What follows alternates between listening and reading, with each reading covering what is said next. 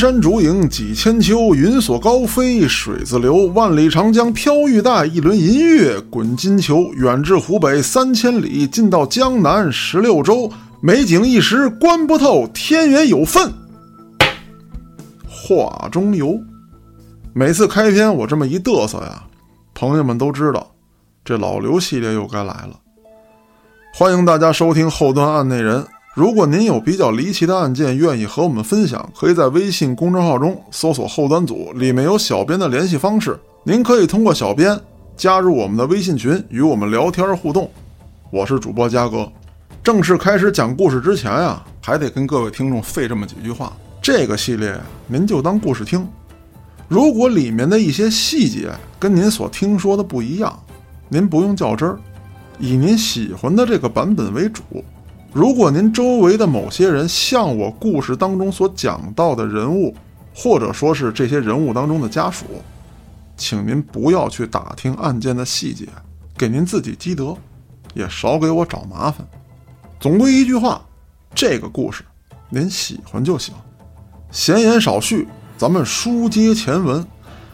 上回说到，老刘、孙大圣、娜塔莎三个人就来到了双崖山。与四大爷为首的东北 F 四会合了。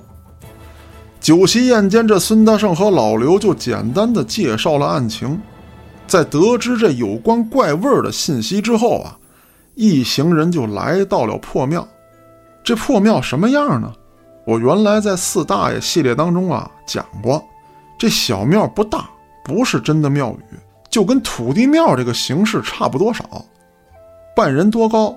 也是青砖灰瓦所建，里面供奉着大大小小的好几尊泥胎，大部分啊已经残破不堪，看不出到底供奉的是什么。当韩叔在破庙周围点起火来的时候，几个人就闻到了那股让人昏迷的臭味儿。之后，这老刘就在破庙里面发现了跟了然家门口相似的怪异符号。于是娜塔莎拍照留存，这娜塔莎在近处一顿拍之后啊，就想退到远处拍一下这个破庙的全貌。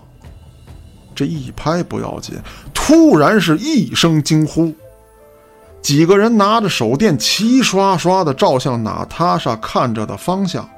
这一照不要紧，深秋时节，几个人的汗可就都下来。小庙周围不知道什么时候围拢了这么十来条，也说不清是狼是狗是柴的动物，一个个夹着尾巴，缩着脑袋，梗梗着脖子，一步一步的向几个人逼近。刚才这几个人的注意力全在小庙上，咱们暂且说它是恶犬啊，就这几条恶犬也没发出任何声音。悄悄的这么接近，所以几个人根本就没注意到这帮恶犬是什么时候围拢过来的。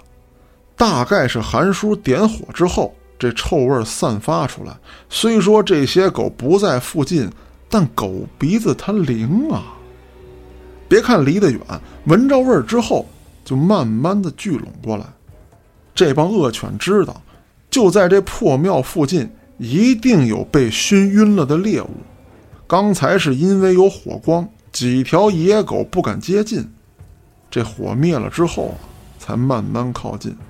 为什么没有一下子扑上来呢？我是这么琢磨的：这几条恶狗啊，平时吃现成的呀，它吃习惯了。冷不丁来这么一群大活人，哎，一个个活蹦乱跳，还挺健硕，所以说它没敢轻举妄动。这几位可也不含糊啊，纷纷亮出了防野狗的棍子。韩叔倒是不以为然，哎，就笑了笑，跟我四大爷说：“老四啊，多少日子没吃狗肉了，这家伙可嗨了荤了。这老些那玩意儿能吃到过年呢。”四大爷听完之后啊，啐了一口：“你可拉倒吧，这畜生吃烂肉长大的，我嫌他埋汰。”老刘二话没说，当时从腰间就把枪掏了出来了。老刘心想，不能跟这帮畜生动手。这种吃腐肉的野狗，或或者说野狼吧，那浑身是病，被咬上一口，狂犬病那是肯定中招。其他的病还不知道能染上什么。当地这种地广人稀的环境，救治肯定来不及。虽然说有娜塔莎在，但人家是法医呀，那是验尸的，根本就不是给活人看病的。他们办案的三个人伤了任何一个，这案子都查不下去。那更不能让四大爷他们当中的任何人受伤啊！人家是老百姓，只不过过来当个向导。真要有个三长两短，那就算自己脱了这身警服谢罪，也洗刷不了那种愧疚感。所以老刘决定掏枪崩死一只。那其他的这些畜生听到枪响之后，自然就掉头就跑。有人就问了：“这老刘哪来的枪啊？”您看，您这问题问的，老刘出差是来抓杀人犯的，那哪能不带枪啊？我在这儿还偷偷告诉您，不光老刘一行人带着枪，其实四大爷跟韩叔家里那都有土枪，而且韩叔还有持枪证，家里头有把双管猎，只不过担心孙大圣啊，觉得他们路子太野，哎，怕不带他们玩。所以说晚上吃饭喝酒的时候，就没把这家伙掏出来。那时候啊，根本没人查这些枪，只要不是制式武器，哎，都没大碍。如果说您打着野鸡、野兔子交到公社，其实还能抵工分。在东北和内蒙的某些地区啊，到了冬天，这牛羊牲畜和人员还可能遭到野兽的袭击。所以说，枪械在当地还是很有必要的。说到这野兽啊，我就想起件事儿来。我小时候去四大爷家玩的时候，还见过这大山猫跟四大爷家的狗干起来，那场面相当刺激。只不过啊，这件事儿与本案无关，咱们以后有机会再说。话说回来，就在老刘准备扣动扳机的时候，孙德胜突然摁住了枪口：“小子，别冲动。”这旷野之中如此寂静，你这一枪响了，那声都能传到哈尔滨去。如果丧彪真在这一带，那你这枪要打响了，肯定是打草惊蛇。于是老刘收起了枪，紧紧握着手里的棍子。这时候韩叔就接过了话茬：“战友，子弹那玩意儿可老金贵了，你留好了吧。这帮畜生，那有根棍足矣。”说完，老刘跟韩叔是相视一笑，攥紧棍子就准备上前。孙大圣看出这俩当过兵的小子那是热血往上直涌啊，他不能让任何一个人出事于是下令：“小韩，想着把火点起来。老四，你看看这地形，咱们能往哪撤？小刘，娜塔莎，给我打起精神来。”娜塔莎和老刘知道孙大圣这话是什么意思。得保护好老百姓，于是做了个三角站位，把四大爷等人就围在了中间，慢慢的向四大爷指引的方向撤退。这时候韩叔心里就贼不乐意呀，也站到了防御圈的外围，嘴里还念叨了一句：“俺可不算啥老百姓啊。”孙德胜倒也没说什么，指挥着大家是稳步撤退。这种僵局是连撤带走，持续了一个多小时。四大爷跟韩叔一边走一边判断方位，以防迷路。深秋的东北气温已经很低了，几个人虽然穿的比较厚实，但是在不生火的情况下，要是在这室外待一宿，那可也不是闹着玩的。走着走着，这孙大圣就觉得不对劲了。狗群围了三个方向，唯独留下一个口子，这是诚心要把这群人逼到某个地方啊。就在孙大圣分析当前局势的时候，脚下突然传来了咔嚓一声。孙大圣这低头一看，被踩的东西他再熟悉不过了，那是一截人骨。娜塔莎是法医，这方面的职业素养那是相当高的。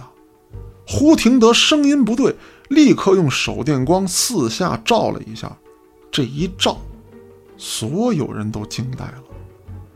四周散落着许多的骸骨，有头骨，也有肢体的骨头。最要命的是，几个人慢慢闻到了那股熟悉的恶臭之味，不是尸体的臭味，就是能让人昏迷的那种臭味。孙德胜顿时反应过来，这群畜生他妈成精了，看来是故意把咱们逼到这个地方，等咱们没有反抗能力的时候，他们好下手。老刘也紧跟着说道：“这地方的味儿可比破庙重多了。”庙那边还得加热才能闻着味儿，这他妈现在就能闻见。四大爷也跟着口念真言：“我操你妈！这这帮逼养子给算计了。”孙德胜随即下令：“老四、小韩，确定回村的方位。小刘、娜塔莎，尽量别开枪，咱们想辙杀出去。”得到命令之后，几个人是做好了战斗准备。这时，就看老刘和韩叔突然从腰间掏出匕首，蹲下来用匕首割断了一段鞋带，随后十分麻利地把匕首用割下来的鞋带系在了棍子上。这棍子绑上匕首之后啊，长短跟上了刺刀的步枪差不多。两个人端在手里，又是相视一笑。娜塔莎这边也没闲着，一把抢过四大爷随身带的酒壶。装进了自己带的一个玻璃吊瓶里面，这个吊瓶啊，就是咱们医院用的输液那种。娜塔莎随身带着它是当保暖瓶用的，哎，捂捂手啊，暖暖身子。他用四大爷的酒简单的做了一个燃烧瓶之后，猛地向这群畜生扔了过去。随着火光燃起，老刘跟韩叔一个箭步，双双跃出人群。在这群畜生被燃烧弹打得混乱的时候。一人上前就解决了一条恶犬，孙德胜这边也不含糊，看到一条恶犬高高跃起，凌空就是一棍子，把恶犬打翻在地，接着又准又狠的照着狗腿就是一棍子。您记住了，这狼也好，狗也好，柴也罢，打它就得打腿。这狗头是特别坚硬，民间不是一直有这么一个传闻吗？叫狗碰头，说的呀就是那薄点的棺材。哎，被野狗这么一撞，就能把这棺材皮撞漏了，野狗就会把尸体掏出来吃。这狗以及其他的犬科动物，颈部肌肉非常强大。犬科动物的主要攻击方式就是咬住对手之后拼命的甩头，这大家都见过啊。狗打架或者看《动物世界》里这个狼啊、豺呀，都是这么咬杀猎物。所以，坚硬的头部和强劲的颈骨以及颈部肌肉，保护了犬科动物的整个头部。但这狗腿，啊，咱暂且说它是狗腿啊，很细，也没有什么肌肉保护，可以轻松打折。四大爷他们几个也不含糊，打的这群畜生是嗷嗷直叫啊！第一轮进攻可谓是收效明显，几条恶犬见势不妙，就遁入了荒草之中。四大爷的一个兄弟刚刚松下这么一口气，荒草之中突然就冲出了一条恶犬，吭哧一口就咬住了他的大腿。还好这哥们儿啊是一屠户，最近这天凉，他就把棉裤套上了。这棉裤全是油脂污垢啊，是一层油一层土，常年累月都包了浆了，水浇不透，雨打不透，是金拉又金拽，这金蹬又金踹。可就这样，就这连棉花带布，咔嚓就撕下了一大块。要不是有这板甲裤子保护着，这大腿肉他可就没有了。他身边就是四大爷，四大爷见着此情景之后，上去就是一棍子。但这恶犬得逞之后，不慌不忙的，又遁入了草丛当中，不知去向。娜塔莎当即检查了一下，还好是没伤到皮肉。随后，这草丛里的不同方向是不间断地传出狗吠，时不时的就窜出这么一条。几个人啊，是不断的跟随狗吠的方向调整自己的防御方位，生怕什么时候就窜出来一只。过了这么几个回合之后，孙德胜当即高喊道：“别管狗吠的方向，这帮畜生在声东击西，进攻的方向全是他妈相反的。”娜塔莎的燃烧瓶点燃了一大片荒草，这时候，火慢慢的大了起来。几个人也开始紧张。一是这气味越来越浓，老刘等人已经开始感到了恶心；二是这火一旦烧大了，那可不是闹着玩的。几个人心急如焚，在孙大圣的带领之下开始突围，但这又谈何容易啊！他们所在的地方是一小片开阔地，要突围的话，那就得穿过草丛，半人多高的草丛，黑灯瞎火的。谁知道这帮恶犬会从什么地方窜出来？要说硬拼，那是没问题。这几位没一个怂主，但难就难在不能有人受伤。以当地的医疗条件，那要是得了狂犬病，就是个死。无奈之下，这孙德胜只好赌上一把，自己跟老刘还有韩叔开路，从有火的地方想办法穿过去。靠火来抵挡一下恶犬，再由四大爷寻找回村的方向。我这上嘴皮碰下嘴皮说的容易，但这事儿做起来可真有点难。刚没走几步，三条恶犬就突然扑了出来。老刘跟韩叔举起自制的短矛，刺向了恶狗。短矛刺中恶狗的身体之后，老刘跟韩叔随即转身，这矛头向下，把恶犬就扎死在了地上。孙德胜这边也打飞了一条，但立刻就被另外一条恶犬扑倒。孙德胜用棍子死死抵住了恶犬的脖子，不让它咬到自己。老刘打算上前解围，但这一人一狗啊，在地面上是来回晃悠，老刘不敢刺杀，只好把自制的短矛戳在地上，一把上前抓住了这野狗的后脖梗子，顺手一扔，就把野狗扔进了火堆。其他几个人也击退了恶犬的这一轮进攻。几个人由于吸入了大量的有毒气体，这个时候已经开始心神不宁，靠娜塔莎的药物还能勉强支撑，但这么下去，肯定撑不了多久。现在几个人也顾不了这么多了，再不走就都得喂狗。孙大圣喊了一声：“还分得清方向吗？”韩叔接过话来：“首长放心，我来带路。”说完，这韩叔就一个箭步冲进了草丛，老刘是紧随其后。几个人在孙大圣的指挥之下排好队形，老刘跟韩叔开路，孙大圣殿后，其他几个人防守侧翼，就冲入了草丛。恶犬的几轮进攻没占到便宜，不敢贸然前来，但依旧尾随在周围，不停的狂吠、干扰和震慑着几个人，而火势也越来越大。几个人不知道是被浓烟呛的，还是被怪味呛的，反正是呼吸困难，眼睛生疼。可以说这个时候，已经是举步维艰。老刘跟韩叔还算能顶住，但其他几个人，包括孙大圣在内，已经明显是不行了。孙大圣这时候鼓励大家挺住，但凡让野兽知道自己这一行人马上要不行，那他就会立刻下手。说实话。真要再来一波进攻，能不能顶住，可还真不好说。就在这时候，狗吠声突然消失了，取而代之的是一顿锅碗瓢盆的敲击之声。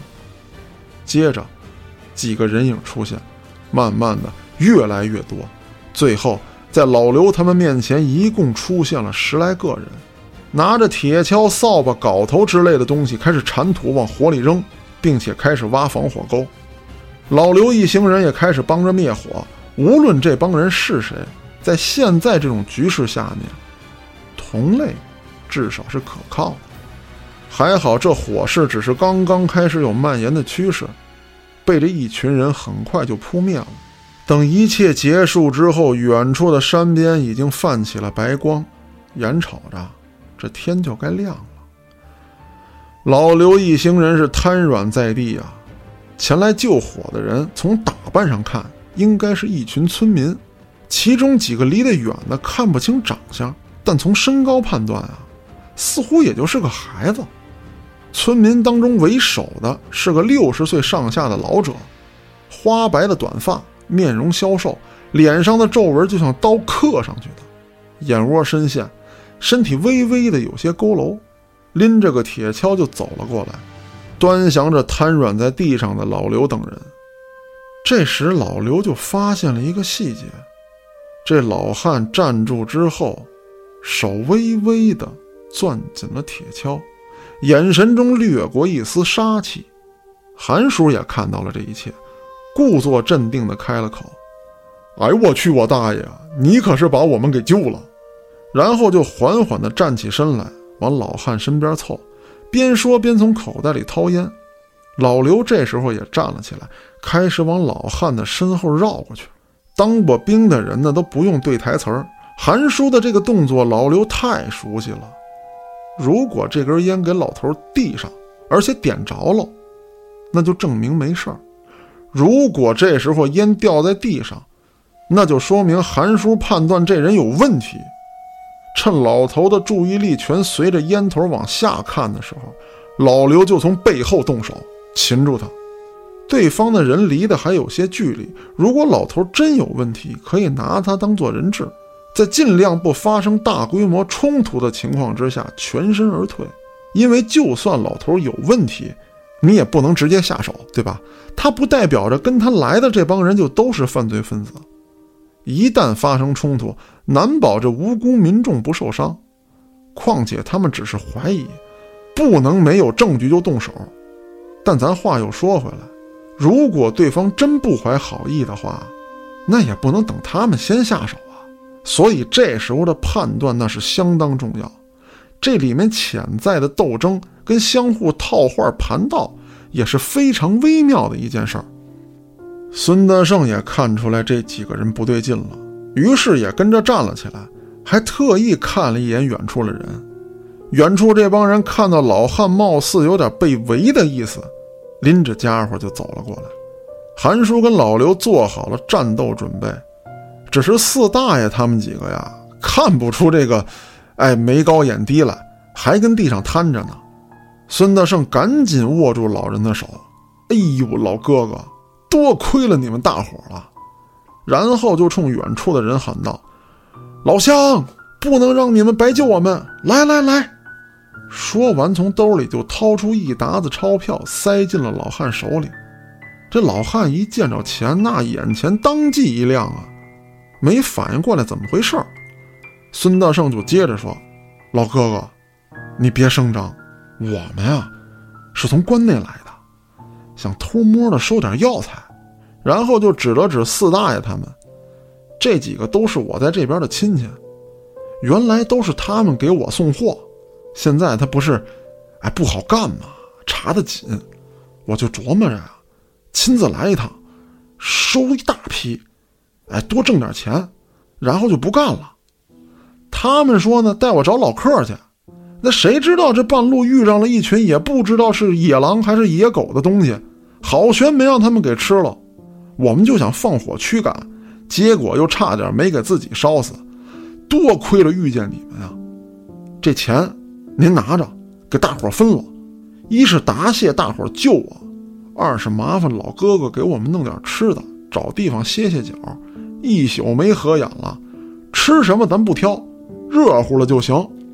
说到这儿啊，我得解释一下啊，就是这老客到底是什么意思？泛指东北地区贩药材的，或者说啊山货了啊这么一些人，叫做老客啊。当然说法也很多啊，有人说山参药材卖这些东西的都算老客，甚至说把一些贩皮草的也称作老客。那随着时间的发展呢，很可能走南闯北，哎，这个小货郎。啊，贩卖针头线脑的，说当地没有，别的地方有的，啊，来回来去这么跑货的，也被称为老客了。至于您的家乡啊，假如您是东北人的话，您的家乡把老客怎么定义，这都没关系。但是拢归来说，出不了这个范畴啊，咱们在这儿不用较真儿。故事呢，我接着讲。这老汉听到这一席话之后啊，有点犹豫。有心拒绝这几个人吧，又舍不得这点钱。身后跟着自己这几个村民，眼睛也是直勾勾的盯着这一沓子钱啊。还有那没出息的，那那哈喇子都流出来了。韩叔也不知道孙大圣的用意，但既然首长这么说了，他就得顺着话茬聊，立刻就开始给周围的人发烟。哎，边发烟边说呀：“哎呀，我去呀，我们几个那完犊子呀！”要不是大伙那嗝屁个球的了，来抽烟抽烟啊，就开始发。孙德胜接茬就说：“老哥哥，您行行好，我们几个呀就歇个脚。您的好我们记着，我们这次来收药带了不少钱，但不敢都揣身上，放亲戚家了。您帮我，我这边肯定不差事儿。回去之后我加倍偿还。”这老汉没搭茬，老汉身后有个年轻人就走了过来。你们几个是收药的？韩叔立刻搭话：“可不咋的，那价给高高的。”这年轻人接茬就说：“那收药咱家也有啊，你找啥老客呀？”然后又转头看了看老汉，说：“你看人家客商这挺大方的，还有买卖，咱帮人家一把呗。”老汉虽然还没说话，但这钱已经在手里是攥得死死的了。哎，有点要往口袋里放的意思。这时候，娜塔莎就晃晃悠悠地站起来，走到年轻人身边，低声细语地说了声谢谢，然后装作体力不支要摔倒，哎，被这年轻人就一把抱住。紧接着，他就焦急地说：“哎呦，叔啊，你看人家闺女快不行了，你赶紧救救人家吧！”这老头还是没反应。年轻人也不等他发话了。背上娜塔莎就走，老汉没办法，只好把钱揣在兜里，跟着众人回了村娜塔莎很聪明，这小子一过来，他就发现这货的眼神是压根没离开过自己，于是乎就使了这么一个美人计。一路无话，老刘一行人就来到了老汉所在的这个村庄。老汉安顿好几个人啊，就把他们请到自己家里了。其实，嘱咐人。烧锅做饭，这年轻人啊，看来是想给这娜塔莎献殷勤。这顿饭还真不是粗茶淡饭，有酒有肉，高粱米饭、大碴子粥，足足焖了两大锅。自己还毫不见外地坐在桌上跟着吃喝了起来。进村的时候，老刘和孙大圣就发现了，这村里有很多孩子，但大人却不多，而且这里头还有侏儒。这些侏儒基本都戴着帽子，还用粗布当做围巾遮住了半张脸。如果不细看，只是从身高上判断，这些人还真跟孩子没什么区别。孙大圣干了一辈子警察，对付几个山野村民那不在话下。再加上老刘跟韩叔在边上吹风，四大爷这一顿灌酒，老汉和几个陪酒的村民一下就把他们当了自己人了。酒这东西啊，在东北是真的能发挥神奇的功效。我相信大家都看过这么一段视频，视频当中呢有俩东北大哥，春节回老家，坐在火车上啊就喝起来了，喝高了之后，当着全车厢的人就拜了把子。这一次喝酒啊，跟这拜把子哥俩也差不多这情形。管老头叫叔这小子呀，其实是他儿子。这是东北农村的一种称呼，啊，管爹叫叔，说是这样好养活，就跟这小名起个什么狗剩子啊、牛粪蛋子啊是一个作用。陕西那边呢，哎，管爹叫大，全国各地都有一些特殊的称呼跟叫法，这个不奇怪，大家也别拿这个梗当地图炮。所以说呢，我在这多嘱咐这么一句啊。推杯换盏之间啊，这小子就开始当着娜塔莎的面吹了，说自己这村很少与外界来往，他们这群人啊，全是老客的后人。话说在解放前，有人上山采药，哎，顺到手呢，掏点这个野生动物，不成想就得罪了一位山神，哎，就是一条大蟒蛇。不知道这帮祖上用了什么样的手段，把这蟒蛇给杀了。他们怕遭报应，于是经过高人指点，定居在这个地方。要说这高人啊，着实不简单。这地方有点特殊的药材，还有些散矿，村里人靠着这些资源可谓是吃穿不愁。唯独就是女子不长命，孩子也容易夭折，所以说每个人都早早的结婚生子。就他们家来说啊，其实他是家里的第三个孩子。前两个姐姐都死了，他娘也死了，是他叔把他拉扯长大，啊，也就是他爹。老头这时候也喝多了，甚至在酒桌上还想跟娜塔莎提亲。孙大圣就赶紧接过了话茬：“这丫头是毛子，也是来收药的，想倒腾到他们那边。本来我们两家是对头，但这次买卖太大，我一家拿不下，所以说我们俩合作了。您这边要有珍贵药材，您看咱聊得这么投机，我们照单全收。”说完，示意几个人把钱拿出来。于是老刘、韩叔还有四大爷等人就开始，哎，从身上摸索，把所有的钱都掏了出来。接着，孙大圣又对这老汉说：“刚才的钱是答谢您救命的，我身上没了，让这几个孩子凑凑，这算是定金。您要是有心卖，哎，把钱收下，让我们看个货。当然，我在这儿也跟您说实话啊。”人参飞龙什么的，您就别拿了，我们也不是收那个的。老汉听完是嘿嘿一笑，嘿嘿，你们要是收那玩意儿的，我也不可能让你们进村儿。你们这几个呀，道行还是浅，一打照面我就瞅出来了，你们哪是什么药商啊？犯那么大风险，整两根参有啥用？老百姓买不起，那玩意儿首长都有特供，你敢掏出来就给你弄进去。韩叔赶紧搭话：“哎呦，我大爷好眼力呀，啥也瞒不住您。”说完就要掏烟，却被老刘拦下来。老刘从自己兜里掏出一盒卷烟来，给老汉递上，并且点上了。老头这时候就看了看老刘，上下打量了一番：“数你小子他妈鬼机灵！你跟你大爷这还装啥？我早看出来了，就你戒心最大，是不是觉着你大爷？”跟你俩吹牛逼呢？我问你，来前儿跟着火那嘎达闻着啥味儿没有？听完这话，老刘心里当时就一翻个，但脸上没动声色。嘿嘿，我没见过啥世面，还请您老明示。老头嘬了一口烟，我一听你这口音呢，就知道你城里人，你没见过啥世面。来前看着破庙没有？老刘也分不清楚，这老家伙是假装醉酒让我们放松警惕套话呢，还是真跟这撂实底儿呢？于是就没敢吱声。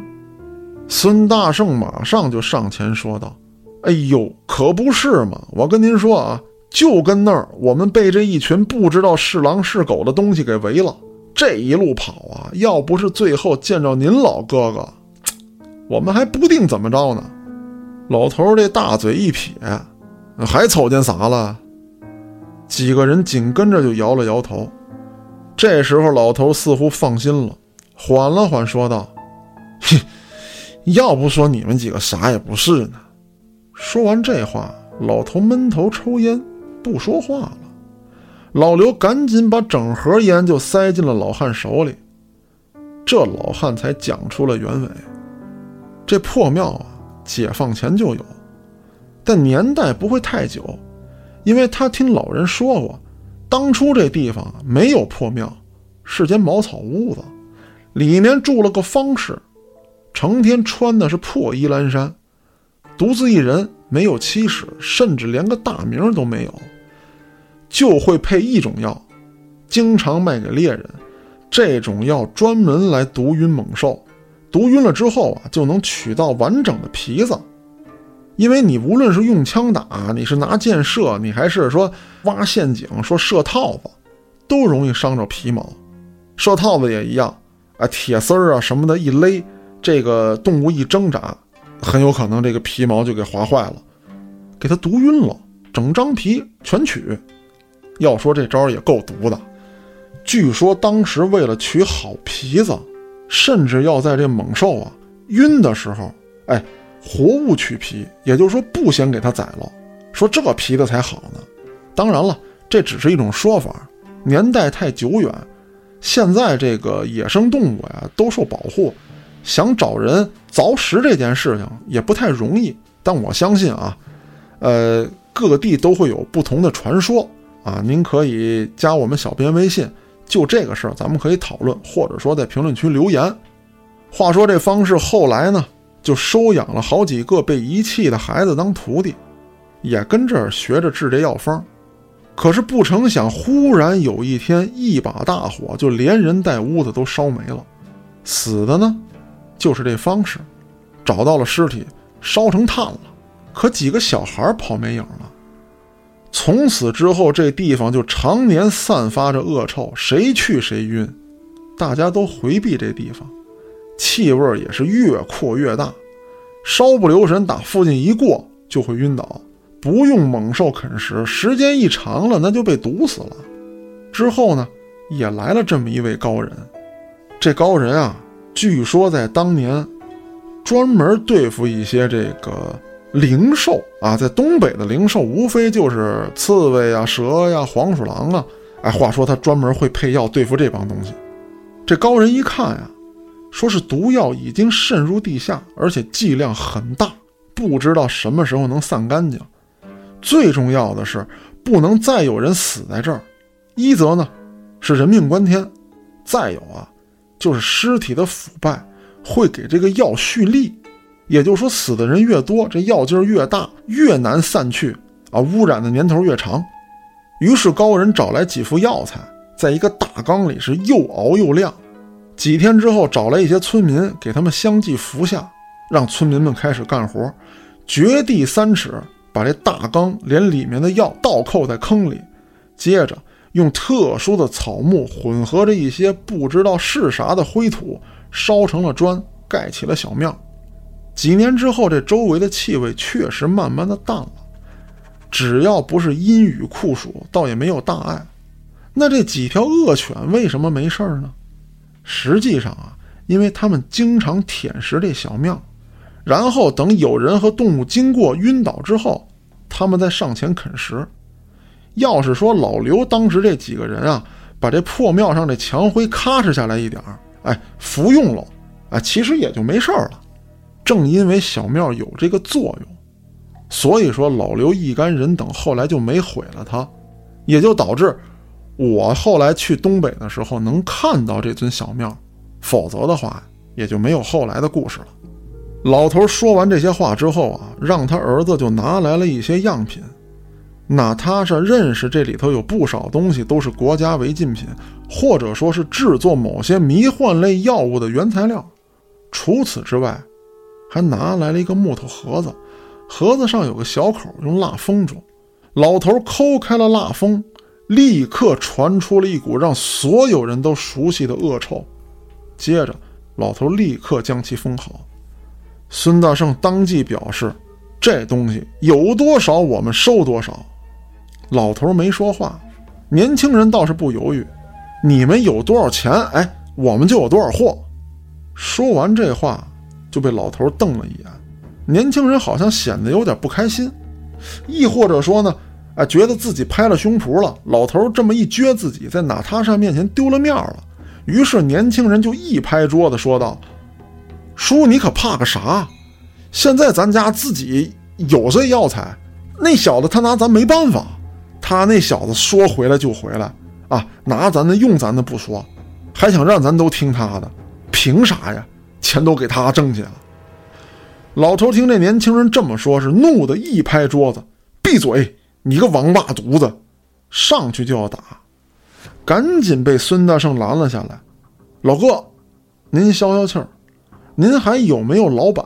我们不管，我认识您，只想跟您做买卖。您想出多少货，我们收多少货。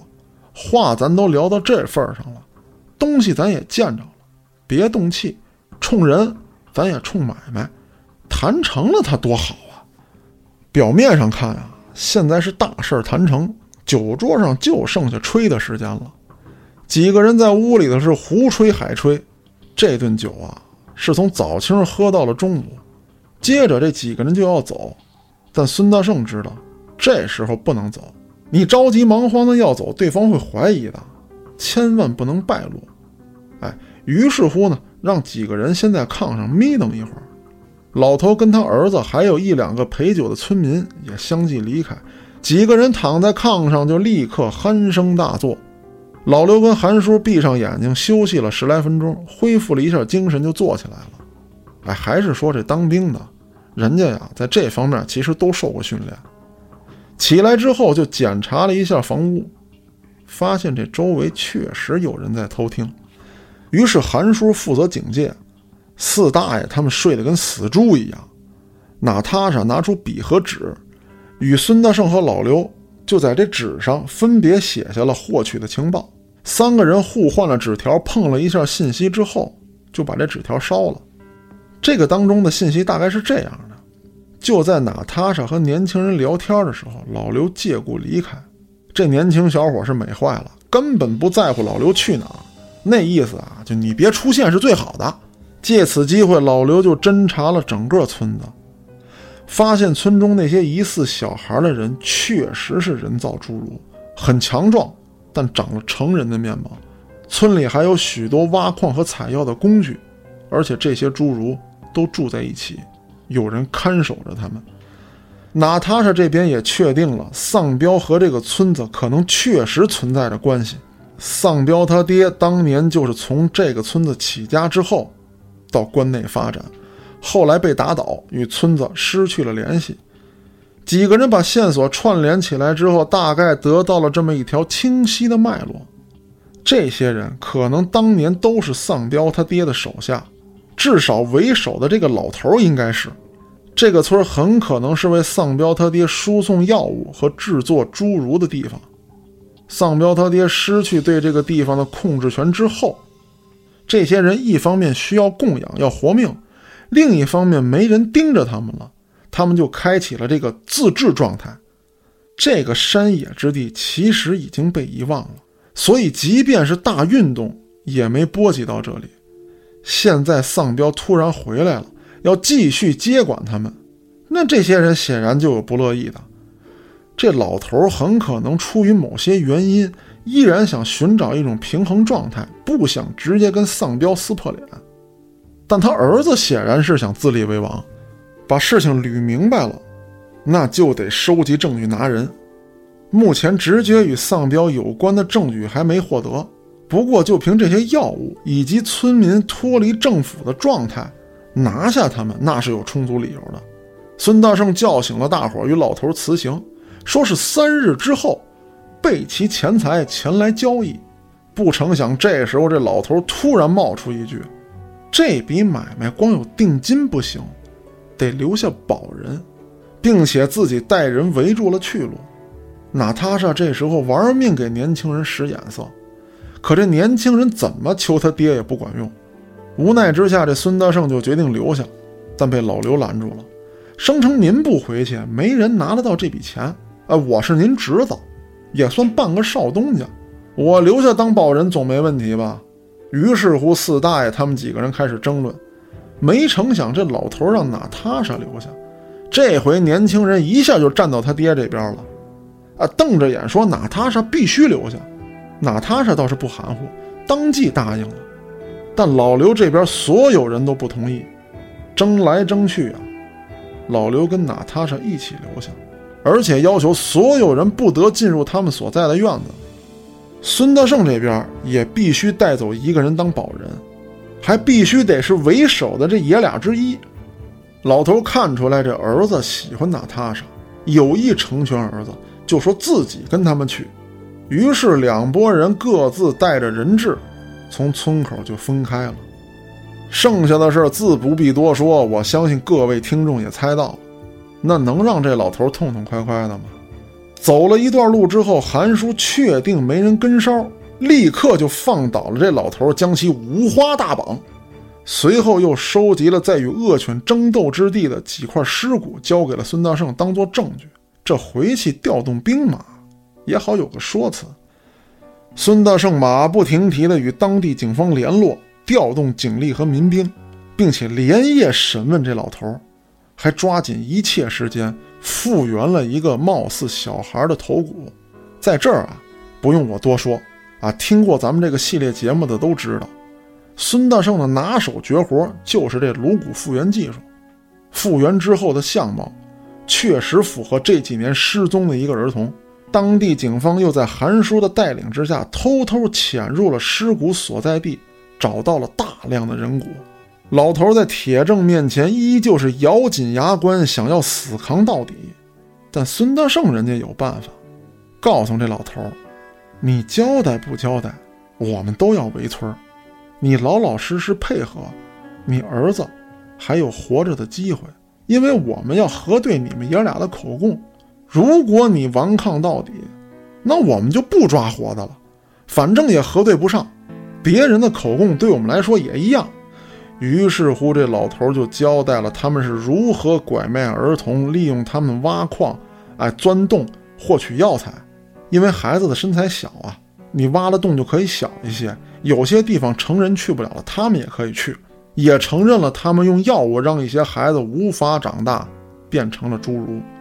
那实验失败的，或者说受了重伤的啊，意外死亡的这些孩子，就全都扔到了野外。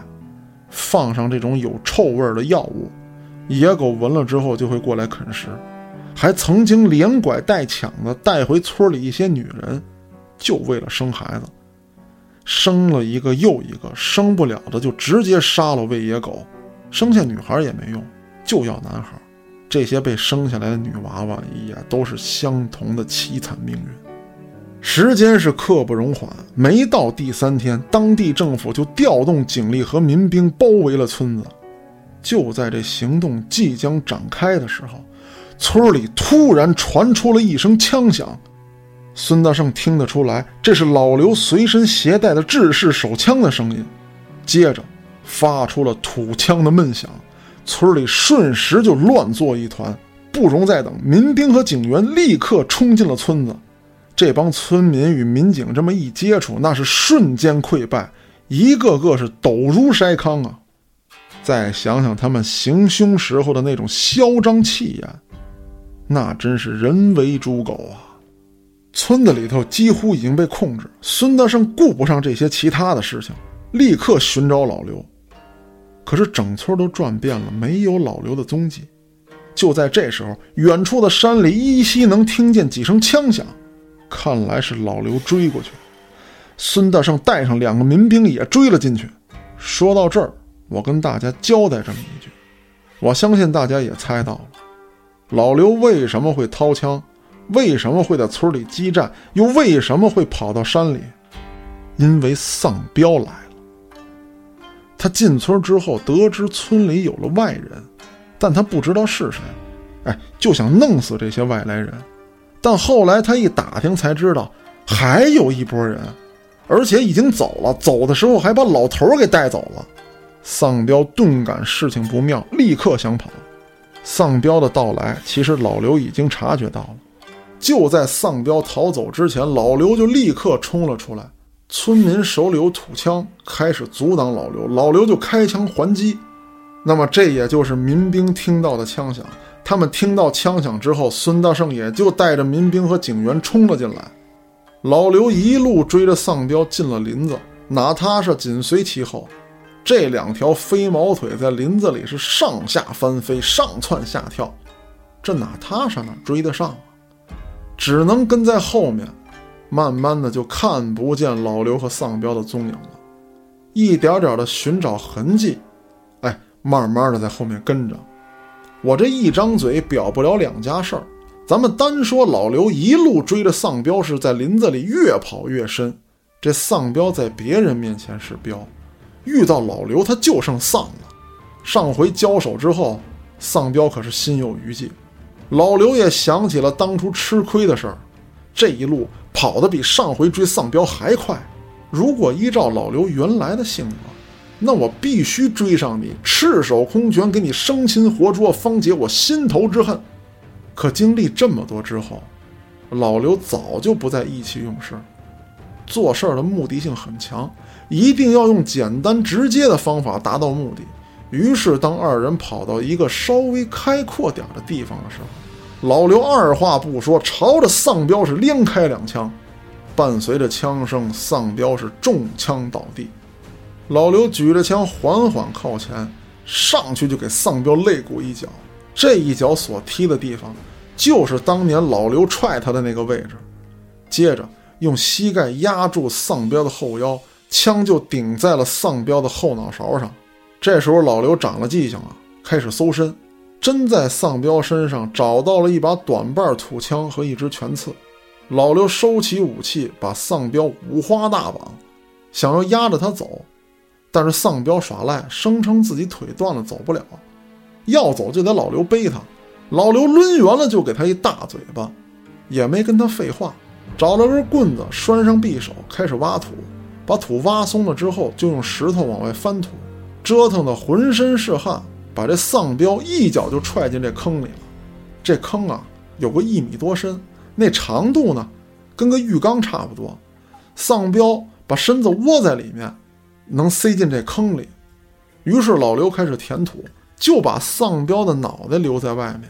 填完土之后，又把土踩实了，蹲下来看着丧彪，盯了这么一会儿，缓缓地说道：“走不了你就待着吧，我找人押你回去。不过我猜过不了多久啊，你就会特别期盼我能把你带走。”说完这话，老刘是扬长而去。